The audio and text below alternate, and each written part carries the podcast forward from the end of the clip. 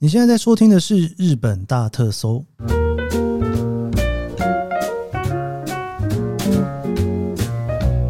欢迎收听日本大特搜，我是 Kiss 研究生。今天呢是二零二三年令和五年的一月十三日，我们的第三回。今天星期五哦，有跟大家聊到说五六日，我想要聊一些比较软的东西，其实就旅游啦哈，就是放松一下嘛。礼拜五。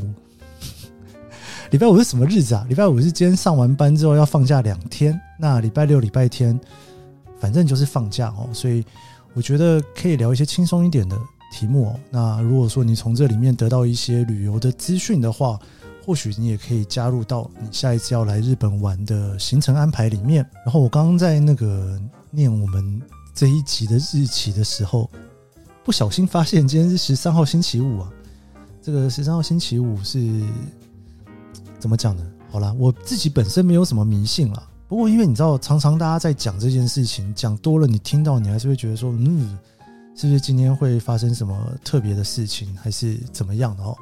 哎呀，不管它，反正呢，希望大家呢今天度过得都很开心哦，因为接下来要放假了，对不对？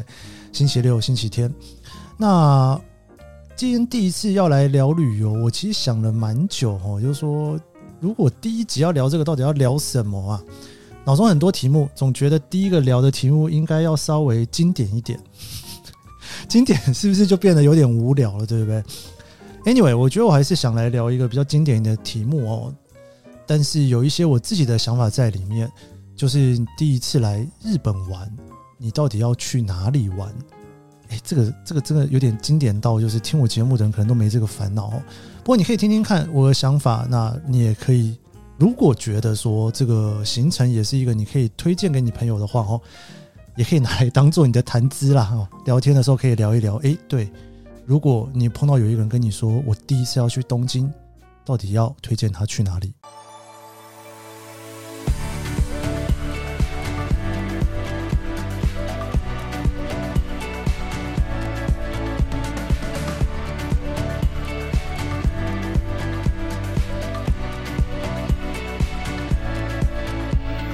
第一次要来东京，又是五天四夜。哎，对了，讲到这个五天四夜，不知道这个五天四夜这件事情到底是怎么来的哈？呃，好像出去玩五天四夜是一个很标准的 package，可能是旅行团设计的。不过它也是一个怎么说呢？好像有点有点定番哈。像日本人出去玩，如果去个什么韩国、香港、台湾这种比较近的，其实他们都三天两夜，一个周末去了就回来喽。除非是出差啦，哈，出差当然就平日。那出去玩的话呢，都会希望说尽量请越少假越好，因为假期不好请。台湾这个五天四夜，我就在想说，是不是也跟请假有关啊？因为毕竟请假也没这么容易，对不对？所以你如果六日包含起来的话，你请个三天假就会是五天四夜。我通常我都会觉得，哎。都已经请三天了，要不要请到五天，直接就可以九天八夜？是九天八夜嘛？对，一个礼拜嘛，对不对？九天八夜。不过这件事情似乎是蛮困难的哦。这个五天四夜似乎已经是许多人出来玩的一个最大公约数，所以我就来试着试，我就来试着思考一下这个五天四夜的安排。那五天四夜的话呢，通常就一定会含六日，所以它的长相通常就会是。三四五六日，四五六日一，五六日一二，六日一二三，就这几个组合啦，对不对？你比较少会听到有人是礼拜天出发，礼拜一出发和礼拜二出发，因为你日一二这三天出发，你基本上你就是只用掉了周末的其中一天哦。当然，这也要看工作的属性就是了。好，所以五天四夜来东京，到底要怎么组合？哈，这个问题其实我想蛮久的。我以前在带团的时候呢。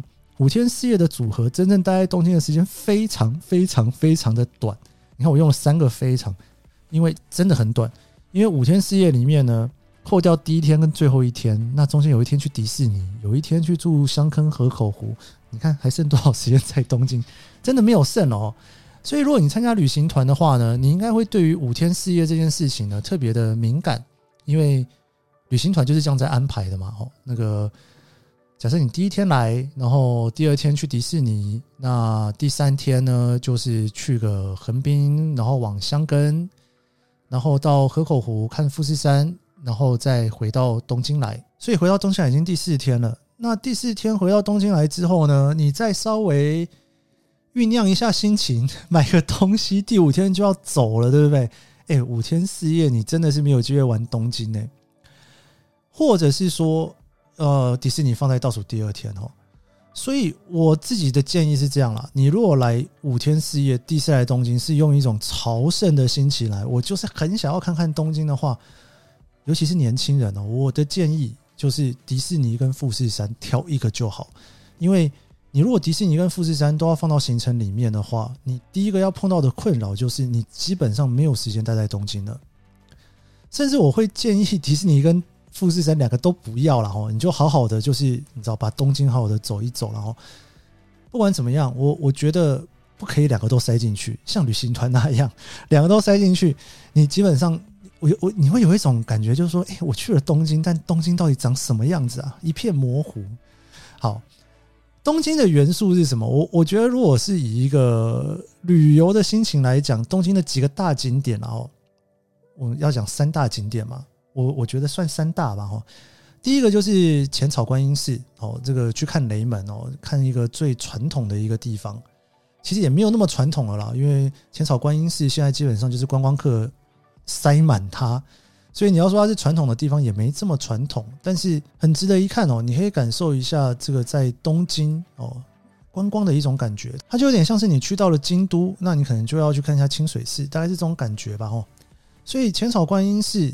会是一个很重要的景点。那第二个很重要的景点呢，大概就是东京铁塔了啦。哦，这个东京铁塔跟晴空塔通常就是讲二选一，但我自己觉得没有什么好选的，因为晴空塔这个看起来当然很壮观哦，就是你会觉得说哇，就是有一个很高的楼在那边，然后到处都看得到它。我自己觉得晴空塔很不错，你可以拍拍照，其实你在浅草就可以拍到它了。但是你如果真的想要去感受那种比较东京的感觉的话，我相信东京铁塔还是一个比较有感觉的地方。然后这算是第二，对不对？然后再来第三个，你会排进什么？很多人说要去吃寿司哦，就是去以前是筑地，现在是去丰州。那当然你会觉得比较有名的，大概就是明治神宫了啦。明治神宫非常非常大的一个庄严肃穆的一个地方。明治神宫好的地方不是只有明治神宫，而是它走出来的，包括有元素表参道整个一组的哈。那整个感觉我觉得非常好，所以如果你要说这几个一定要去的话，你看哦，你已经多少东西在里面了，对不对？好，你要去东京铁塔，你要去你要去浅草，然后你可能还要去一下天空树，然后你可能要去一下上野。那东京车站你可能要去一下，你会想去那边拍拍东京车站，然后呢买买纪念品。你可能又想要去跑台场，你会觉得好像真的是走不完呢。银座还没去，对不对？哦，所以基本上，你如果对于东京的想象有这么多个点的话，我会绝对是建议你说，你第一次来的时候不要全部什么都塞进去，真的是你会塞不完哦。你你迪士尼去了，或者是富士山去了，迪士尼跟富士山两个二选一，选哪一个啊？我会建议选迪士尼啦。哎，怎么会做这么奇怪的建议，对不对？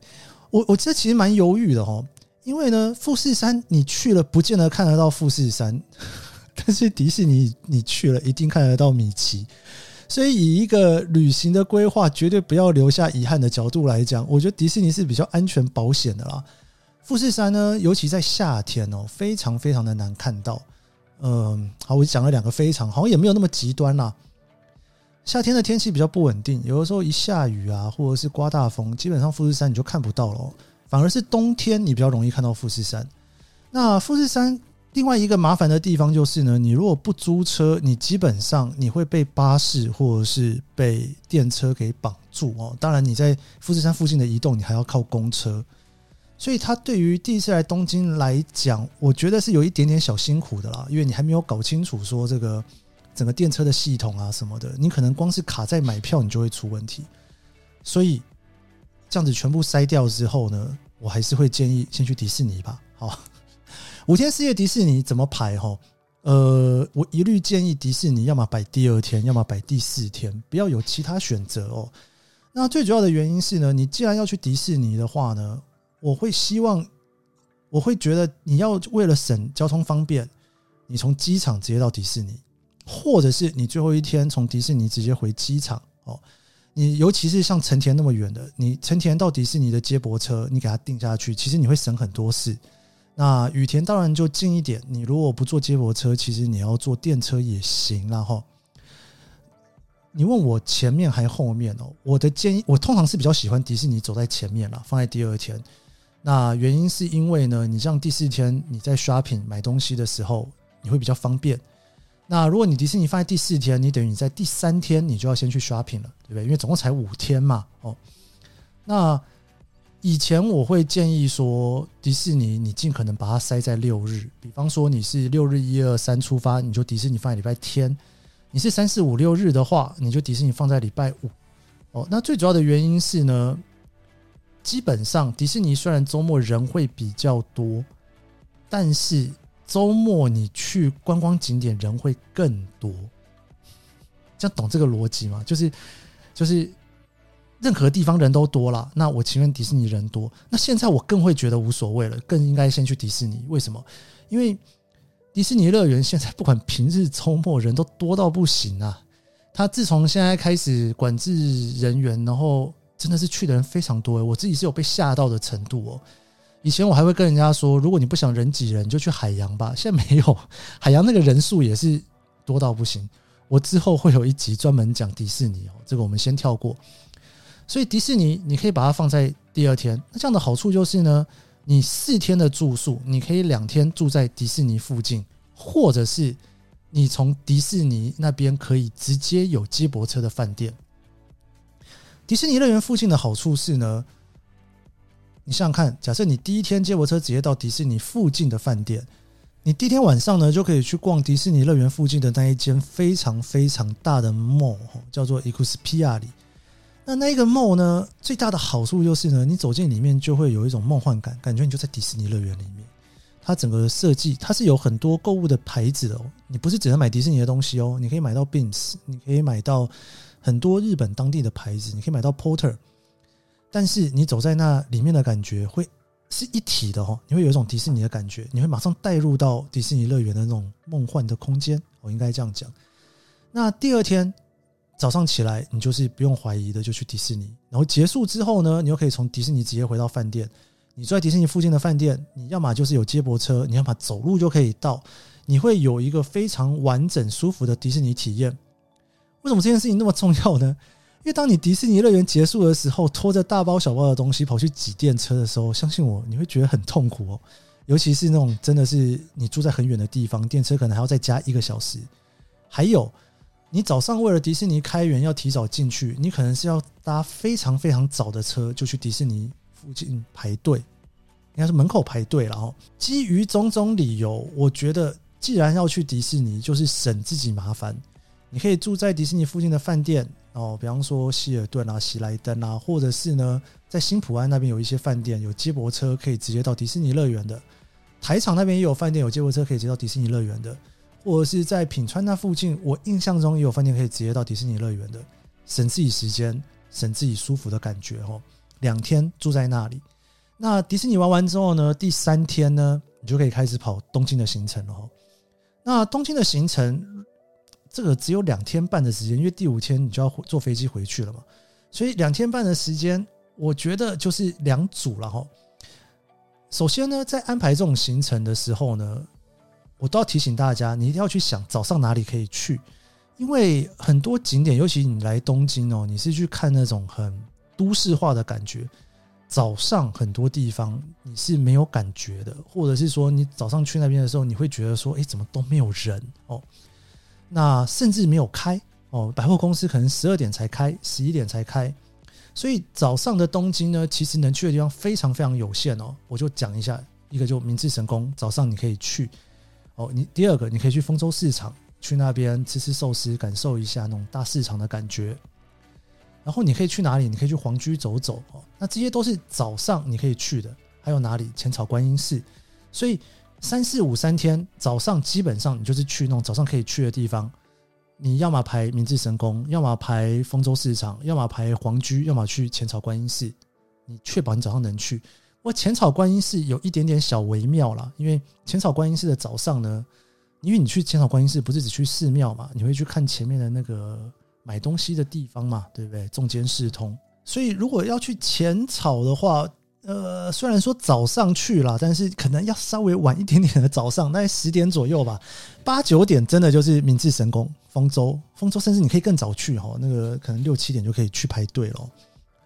好，所以第三天我给一个一组的行程哦，就是明治神宫一早先去，那去完出来之后呢，明治神宫出来就是那边就是我们所谓的元素表参道附近哦，你可以去走走足下通哦，那种年轻人的地方。说这个年轻人的地方哦，我年轻的时候还蛮喜欢跑到竹下通的，随着年纪越来越大呢，竹下通我真的是越来越看不懂哦，因为那边一直在变，虽然它叫。年轻人去的地方，但是你知道，当年轻人长大不再是年轻人之后呢，你再去那边，你就会有点待在那里，因为他是去给更新的年轻人去看的哦，因为你已经不再年轻了哦，所以竹下通你可以去走一圈，你可以感受一下那种很不一样的感觉啦。因为呃，不管你旁边的服饰店啦，或者是放的音乐啦，你会有一种很有活力的感觉。非常有趣的事情是，明治神宫是一个非常非常传统的地方。你走在那里面哦，你从呃元素车站慢慢的走进去，然后你要走好长一条路，然后慢慢那个参道呢走到寺庙的地方，你就有一种很庄严肃穆的感觉。然后你可以在那边洗个手之后呢，拜个拜，然后抽个签，然后慢慢的再走出来，觉得哇，就是感受了一个非常日本的感受。就一走出来之后，竹下通看看看非常热闹的地方，嗯，这个。心情是不是有很大的转换？我我觉得这个是一个传统跟这个算什么次世代流行文化的一个冲击哦，非常非常的有趣。那竹下通走完之后呢，旁边那条大马路就是表参道了哦。你看那个竹下通是一个可以去买一些杂货啦、年轻人的地方，但是表参道呢，就瞬间到了一个全部都是品牌，这个算什么啊？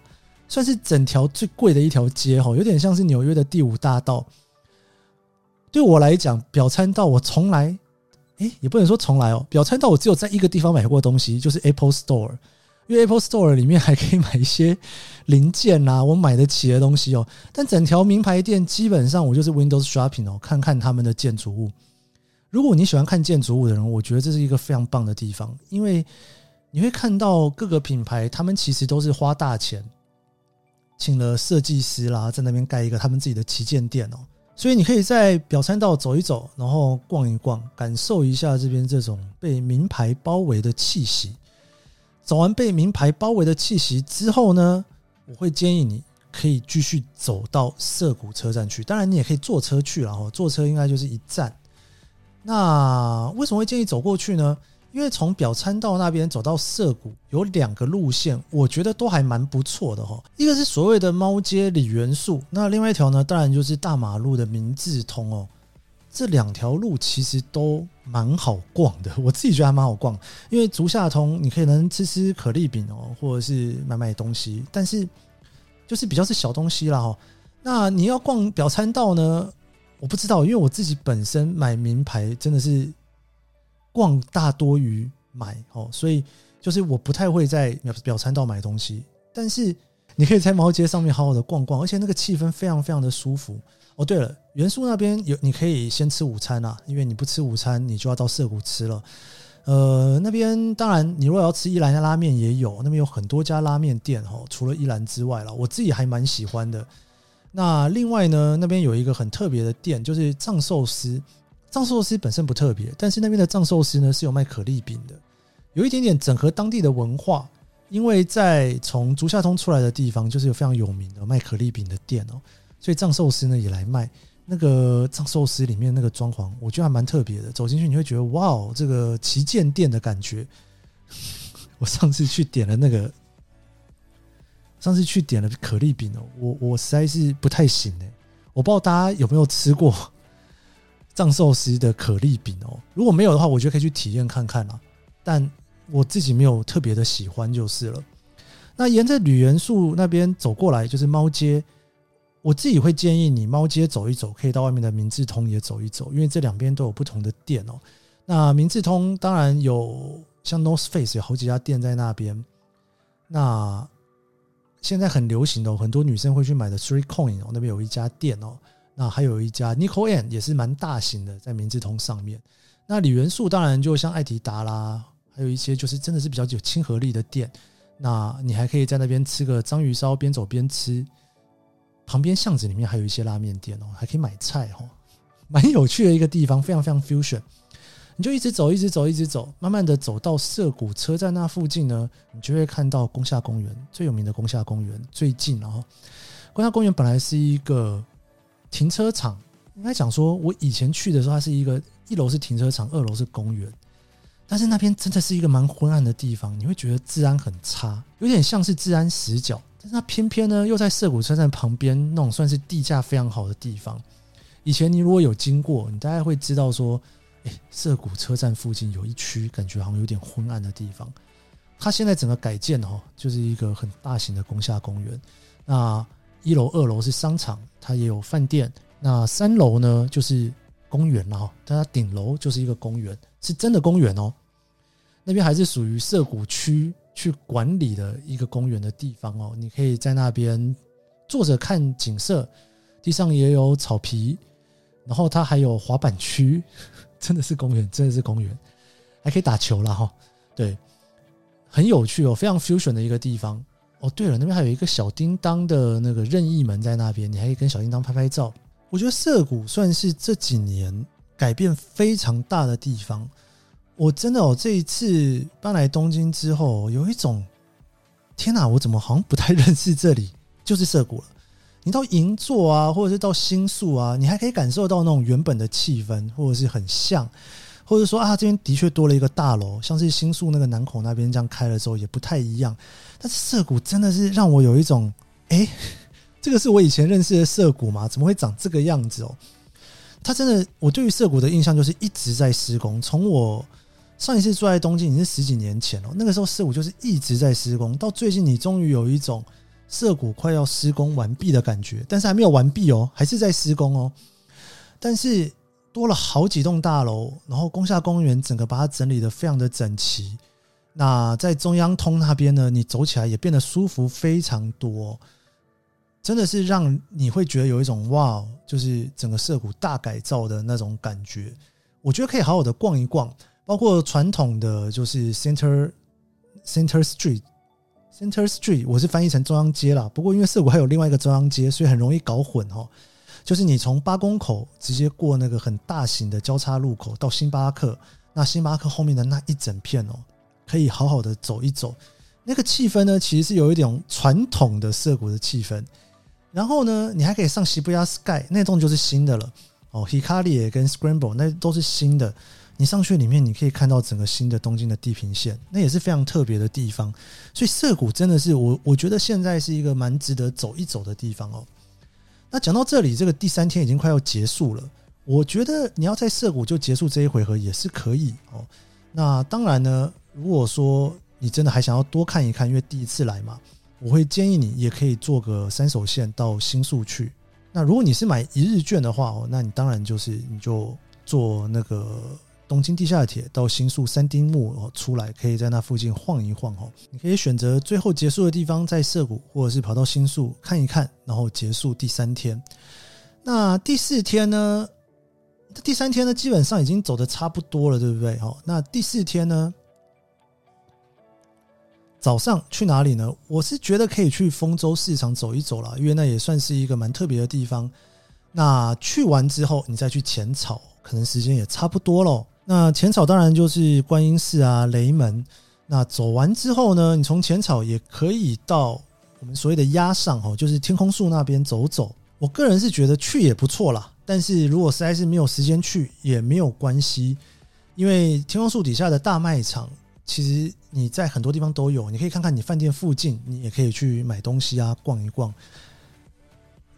如果你只是要拍照天空树，真的哪里都拍得到。真的，整个东京能拍到天空树的地方实在是太多了哦。包括你在浅草观音寺，你就可以拍到天空树。那浅草当然就是吃吃喝喝啦。那个除了观音寺你可以拜拜之外，你看昨天去了明治神宫，今天去观音寺。神宫跟寺庙基本上是不一样的，这以后有机会我也会跟大家聊一聊。所以前一天抽完明治神宫的签，今年呃第第四天你可以再抽一张浅草观音寺的签。浅草观音寺那边有很多东西可以吃哦，包括你可以去吃那个肉饼哦，那你也可以去吃虾饭，就是那个天妇罗饭哦。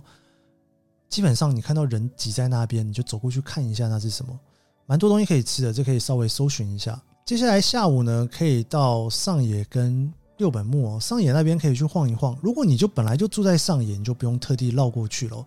那为什么会建议去六本木呢？因为去看东京铁塔哦，其实也不见得是要六本木了，在港区那边有很多可以看东京铁塔的地方。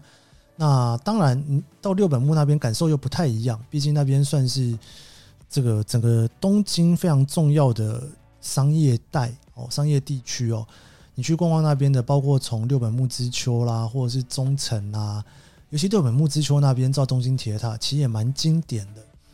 如果你前一天、前两天没有去 Shibuya Sky 上面看夜景的话，那我也会建议你也可以到六本木之丘，到上面的展望台去看东京的夜景哦，因为那个展望台看出去，你会看到一个大的东京铁塔，其实那个非常非常的震撼。我到现在。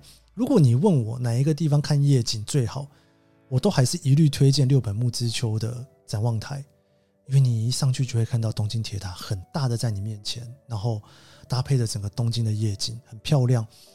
那我刚这边聊到上野啦，到了六本木的时候，你可以抓一下时间。如果你是冬天来的话，其实六本木你大概四点多你就可以上去了，因为大概四点多快五点，天已经几乎完全黑，你可以先看到。白天的东京，再看到晚上的东京。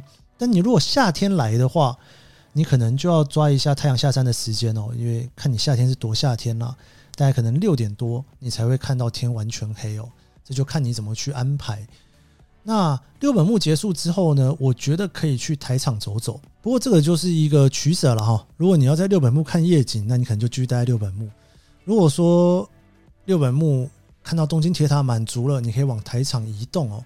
我非常非常喜欢台场的夜景哦，尤其台场的那个海边，你去看到彩虹大桥跟东京整个市区的感觉，我觉得是非常非常不一样的。到台场的路上呢，基本上你有两条路可以走，一个会坐百合海鸥号，另外一个呢，你会去坐临海线哦，一个从地上，诶，一个从天空上，一个是从地下，总之你都会到台场去。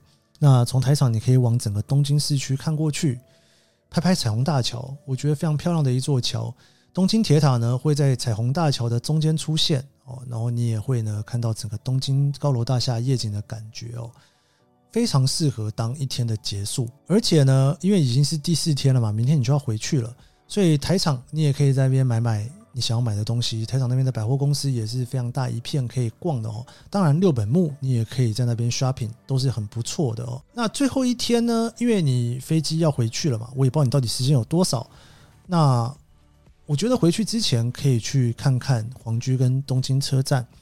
那最主要是皇居，其实早上就走走了哦，因为你就是附近走走，你也不是真的进去。因为皇居进去呢，其实是它有固定的时间，然后要特别申请才能进去的。你可以在皇居的附近走一走，就是东京车站出来的丸之内的方向，你可以看一下皇居旁边的护城河。我自己还蛮喜欢日比谷啊，或者是丸之内那边的感觉，你会有一种传统的东京跟现代的东京整个整合在一起的那种滋味。那当然，东京车站晚上也很漂亮，白天呢其实也蛮漂亮的。我记得我有一次晚上去东京车站，在东京车站的对面那个草坪那边哦，大概有八组新人在那边拍照吧。对，那边其实蛮多人在那边拍婚纱的哦，你就知道那边有多热门，就是一个东京的 symbol 了哦。那东京车站最后一天早上去还有一个好处呢，就是东京车站的地下室真的是非常好逛哦，包括你可以去逛一番街。那一番街走出去之后呢，八重洲底下的卖场也很大一片哦，你也可以稍微逛一下。所以买伴手礼非常非常的方便。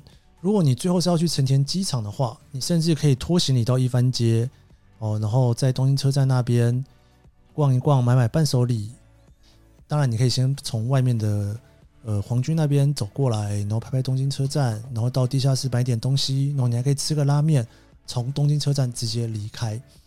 那或者是你可以在东京车站找一个置物柜，把行李全部塞进去，你还可以走出来。往有乐町银座那边走哈，走走银座。那银座礼拜天呢，基本上会有步行者天国，就是它会封街哦，那走起来感觉也是非常舒服的。最后你从东京车站离开哦，结束这一回合。所以这五天的行程基本上就是，如果迪士尼在前面的话哦，前两天住在迪士尼，你就玩迪士尼。到了第三天的时候呢，就是走一组行程，从明治神宫、元素、表参道、猫街、涩谷、新宿哦，那一整区都可以走哦。那接下来呢，第四天的时候呢，你可以从丰州开始，然后浅草、上野、六本木、台场哦这一整片。那最后一天早上到皇居、东京车站，有时间的话去银座走走，然后到机场去哦。这大概是我自己会建议的五天行程啦。如果你是第一次来的话哦。如果你不是第一次来，我刚刚讲的行程一定通通都去过了，对，一定绝对是通通都去过了哦。我之后的节目我会去聊很多东京我还蛮喜欢的地方哦，你可以去安排看看。对了，讲到住宿的部分哦，我会蛮建议住宿的点，我之后也会有一集哦，专门跟大家聊说东京你可以住在哪里哦。我自己最近是有一个非常喜欢的地方啦，就是从丰州那边有一间。山景花园，我我非常非常喜欢那一家饭店哦。如果预算够的话，其实你可以后面两天住那里。有一个好处，因为第一个，因为它是丰州的山景花园，底下到丰州市场非常近。第二个好处是，它旁边直接连了一个 LaLaport，所以你要买东西也非常非常方便哦。你到了第四天买东西，真的是方便到不行，完全不用。怎么讲？你就是走到饭店的楼下，你就可以买东西。买完之后，直接回到房间打包就好。那除此之外呢？当然比较传统的选择了哈，就是选择上野车站附近或者是新宿车站附近。那如果你是住，如果你是从成田机场的话，上野车站附近其实是非常方便的。另外呢，当然新宿车站附近的好处是呢，因为你晚上回到饭店之后，你想想看哦，你一大早出门，然后你走了一整天。然后你晚上回到饭店到底几点了？你不太可能太晚，你应该会先回饭店休息一下，然后你可能再从饭店出去。那这个时候，如果你饭店附近什么都没有的话，你回到饭店之后就觉得很无聊，对不对？这个观光客的感受哦，大家都一样。回到饭店之后，你还会想要再出来，所以夜生活的感受，我自己觉得东京你可以感受到夜生活最好的地方哦。呃，如果是三手线上的话呢，上野那边是非常特别的，因为你会看到很多上班族下班在那边晃。那银座有乐町那边也不错哦，也是蛮舒服的哦。你如果到新宿的话，就真的什么都有了。你甚至晚上出来还可以买药妆哦。那最近呢，一个很热门的点就是涩谷了。我刚刚讲到涩谷整个大改变，那边现在也很多饭店可以住哦。所以我会建议饭店还是尽可能挑热闹一点的地方哦。你。晚上出来，你还可以逛的地方，我觉得会舒服非常多啦。哦，好，我们就先聊到这里吧。对，明天后天反正还会再聊一些东西哦。那东京五日游，我大概简单会是这样安排。明天呢，我会稍微再多聊一点哦，就是机场啦，或者是住宿的一些选择。好，这是我们第三回的日本大特搜，谢谢你的收听。如果你要找我的。粉砖或者是 IG 的话，可以在脸书或者是 IG 上面搜寻“研究生”这三个字，你就会找到我。如果你现在是用 Apple Podcast 在收听这个节目的话，别忘了去留下五星好评，然后跟对于这期节目的一些想法哦。这个谢谢大家啦，那我们明天见。